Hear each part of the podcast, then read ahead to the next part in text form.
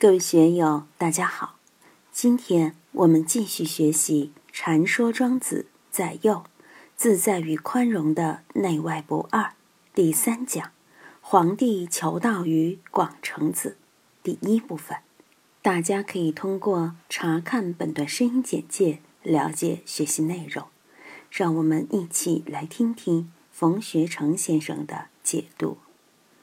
皇帝立为天子十九年。令行天下，闻广成子在于崆峒之上，故往见之。曰：“我闻吾子达于至道，敢问至道之经。吾欲取天地之经，以作五谷，以养民人。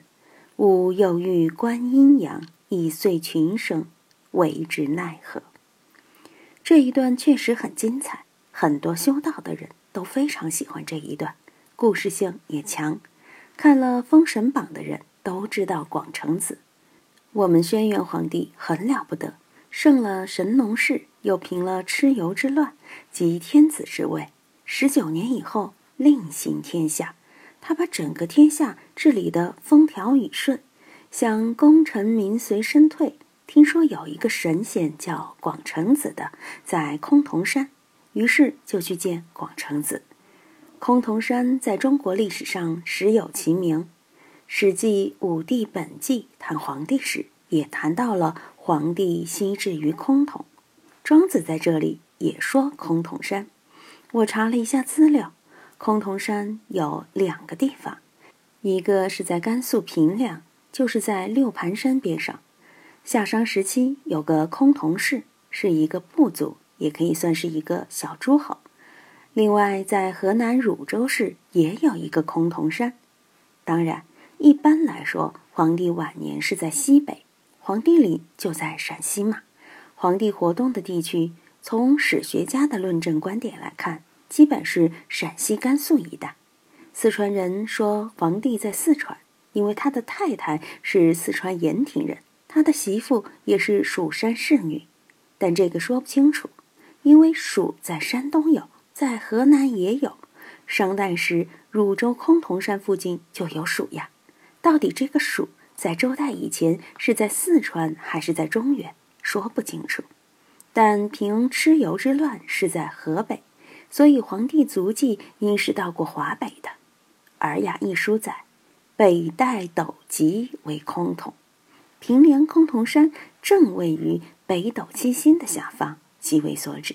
所以。崆峒山应该在西北，广成子在道教里地位显赫，毕竟是皇帝之师嘛，比其他的真人更加有地位。见了广成子，皇帝马上就向他请教了：“我问胡子达于至道，敢问至道之经。吾欲取天地之经，以作五谷，以养民人。吾又欲观阴阳，以遂群生，谓之奈何？”皇帝提的问题是很高明的，很多人提问题层次都不怎么高，为什么呢？因为提不出个名堂来。我们看皇帝提问，提得多了然，一下就问到点子上了，一下就问到最高最妙的地方上了。见了老师提问是要解决一些重要问题，就要提一些尖端的问题。你提的问题不像样，何须找好老师呢？在外边找个阿三阿四就可以给你解决问题。皇帝提的问题不得了。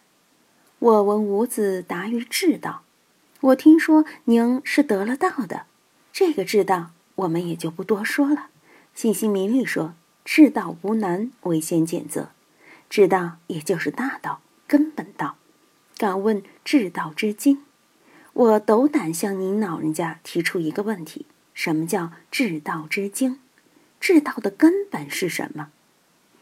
当然，这个治道之经，皇帝并不是拿来供他自己享受的。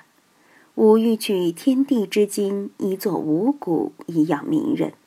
我是想把天地之经、大道之经，也就是说大道的精华，或者说大道的规律、大道的法则、大道的要害把握住，来以作五谷，用以治理天下，把生产搞上去。把生活搞上去，以养老百姓，这是为天下而问道。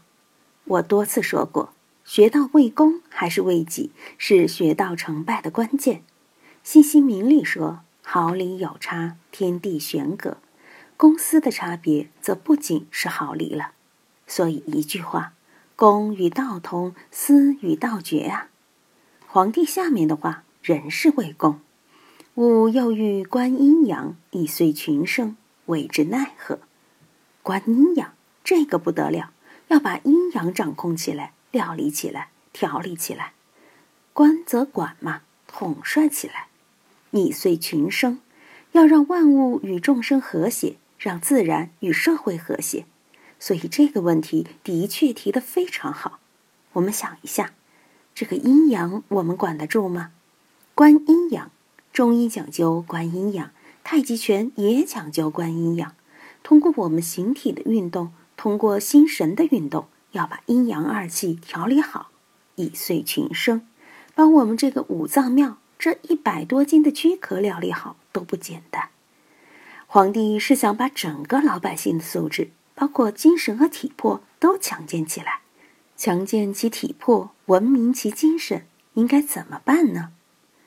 广成子曰：“尔所欲问者，物之至也；尔所欲观者，物之残也。”自尔治天下，云气不带足而雨，草木不带黄而落，日月之光亦已荒矣。而令人之心简简者，有希足以与治道。广成子就回答了：“尔所欲问者，物之至也。物质这两个字就来源于庄子，精神也好，物质也好，都是从庄子中来的。”所以说，庄子对中华民族的语言文化贡献是非常大的。只是“物质”一词在现在是指一种客观存在，与庄子所说的“物之质”是不同的。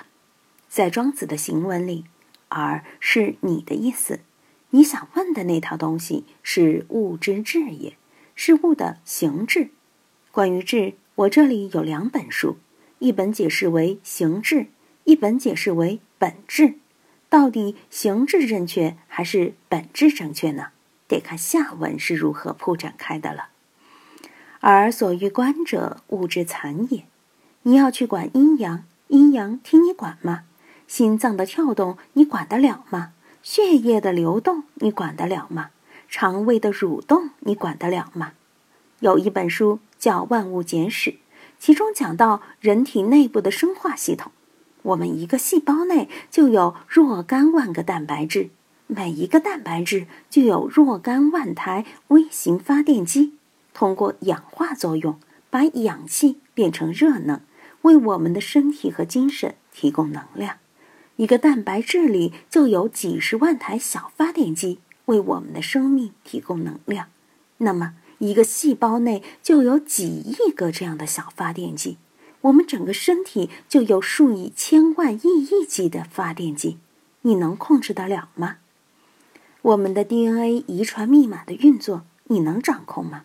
不能掌控吗？当妈妈的都希望她的小孩长长长，但是控制不了啊！你自己想长漂亮一点，眼睛长大一点，鼻子长端正点，牙齿长周正点，你管不了。想让白头发不要长，想白头发反黑。都管不了，你还能观阴阳？皇帝所说的观阴阳，在广成子看来就是物之残也。你不能去管那些枝节末微的事情。我今天吃什么饭可以管得到？我这些天皮肤过敏发痒，总想把致痒源控制住，不能吃鱼、牛羊肉、海鲜之类的。这个自己还能做得了主。但是吃下去以后痒不痒，自己还是管不了。你不让他养，他还是养，你管不了。所以所欲问者，物之至也；而所欲观者，物之残也。你问的问题很根本，很要命，但是你要想去掌控，是不现实的。所问和所能达到的，也就是理论和实践二者之间是有距离的。你有个策划。但是你的实践能力能做得到吗？你要接个二三亿的单，但你能不能把这二三个亿兑现？所以对物之质和物之残、所欲和所观要分清楚。所欲就是一个理论的东西，欲观就是要去实践、要去兑现。理论和实践是两回事。今天就读到这里，欢迎大家在评论中分享所思所得。我是万万，我在成都龙江书院为您读书。